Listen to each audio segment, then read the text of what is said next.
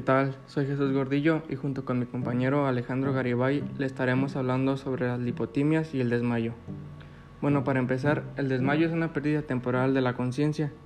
Si se está por desmayar, usted se sentirá un poco mareado, con vértigo o con náuseas. Puede que vea todo blanco o todo negro. Su piel puede sentirse fría y húmeda y puede perder el control de sus músculos y caerse.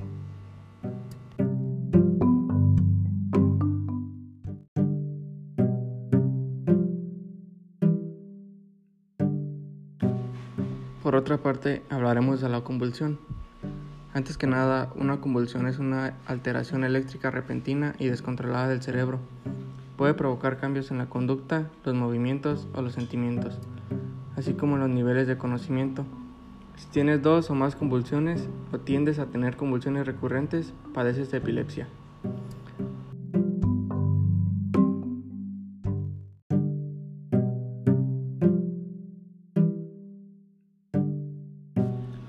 Existen muchos tipos de convulsiones que varían según su intensidad. Los tipos de convulsiones difieren según dónde y cómo se producen en el cerebro. La mayoría de las convulsiones duran de 30 a 2 minutos. Las convulsiones que duran más de 5 minutos constituyen una emergencia médica.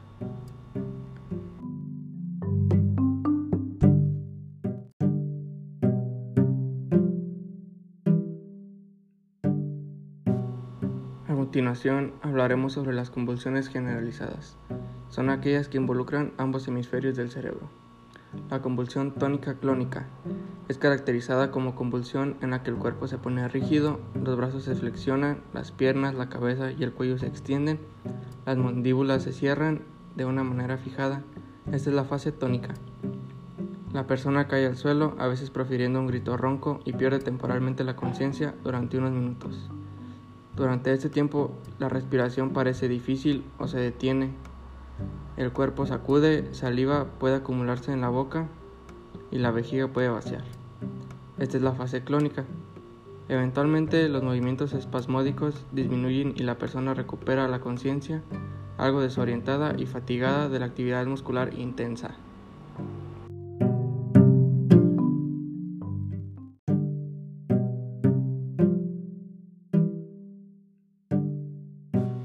Convulsión ausencia.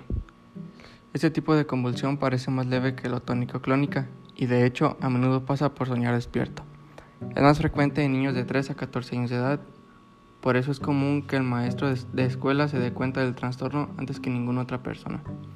Un breve lapso de conciencia con la mirada fija, parpadean los ojos o si los ojos ruedan hacia arriba, comúnmente caracteriza la convulsión. No es raro que un niño tenga de 50 a 100 convulsiones ausencia al día, la mayoría de los niños superan esta epilepsia en la pubertad.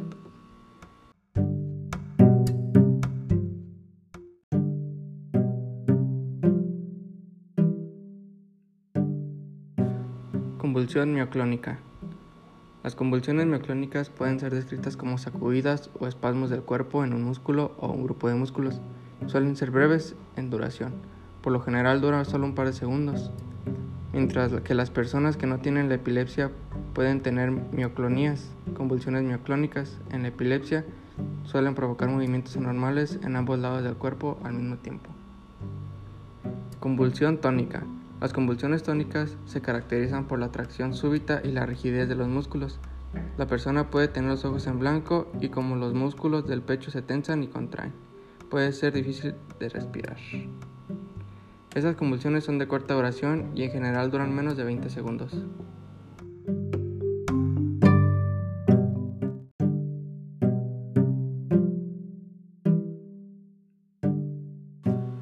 Convulsión clónica. Con convulsiones clónicas, los músculos del individuo entran en espasmos y es importante tener en cuenta que restringir o reposicionar a la persona no puede controlar estos convulsivos. Convulsiones clónicas son consideradas raras. Convulsión atónica.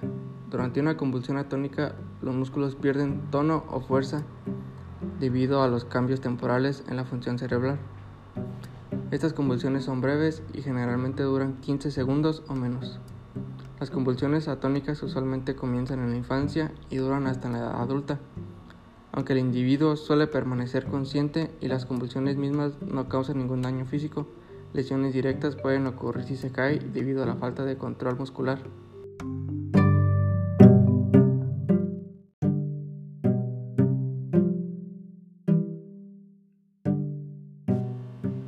Otro lado están las convulsiones focales, también conocidas como convulsiones parciales o convulsiones localizadas.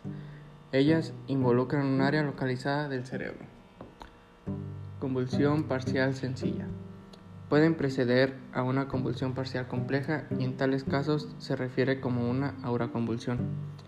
Auras pueden caracterizarse por una breve sensación en el estómago o la cabeza, como si hundiéndose o elevándose, zumbidos, olor desagradable o ver manchas. Las personas que se entrenan a reconocer el inicio de una actividad de una convulsión antes de que se extienda a otras partes del cerebro pueden utilizarlo como una advertencia para protegerse y posiblemente evitar lesiones durante la propia convulsión.